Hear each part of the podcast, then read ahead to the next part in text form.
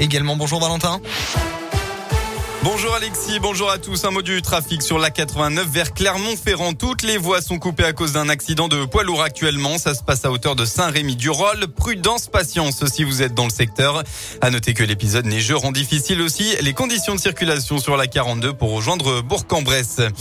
À la une de l'actualité, l'arrivée du variant Omicron en France, c'est une question d'heure, a affirmé ce matin Olivier Véran, le ministre de la Santé, en déplacement dans un centre de vaccination à Paris. Il est probable qu'il y ait déjà des cas en circulation, a encore souligné le ministre. Pour rappel, tout cas contact d'une personne testée positive au nouveau variant du coronavirus Omicron doit être considéré comme cas contact à risque élevé. La personne devrait être isolée même si elle est vaccinée. Hein. C'est une annonce du ministère de la Santé hier soir. Actuellement en France, euh, aucun cas de confirmé euh, donc euh, de ce variant qui n'a encore été annoncé, comme c'est déjà le cas en Italie, en Allemagne, en Belgique ou encore au Royaume-Uni. Dans l'un, les forces de l'ordre ont réalisé un contrôle des passes sanitaires dans deux restaurants de Montagna. L'occasion de faire le bilan. Près de 25 000 contrôles ont été effectués depuis début septembre selon la préfecture. À peine une quarantaine de commerces ont fait l'objet d'une fermeture administrative.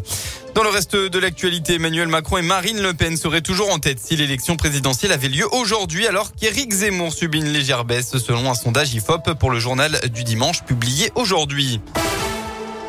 Les sports, la SSE face au révélateur parisien. Ce match entre Saint-Etienne et Paris, c'est un peu David contre Goliath. Les Verts sont relégables, les Parisiens solides leaders. Et pour rien arranger, la SSE est privée du soutien d'une partie de son public puisque cette rencontre se joue à huis clos partiel. Et pourtant, les Stéphanois veulent y croire. Hein. Ils viennent d'enchaîner deux victoires consécutives. Et selon le manager général Claude Puel, le PSG n'est pas un match bonus pour la SSE.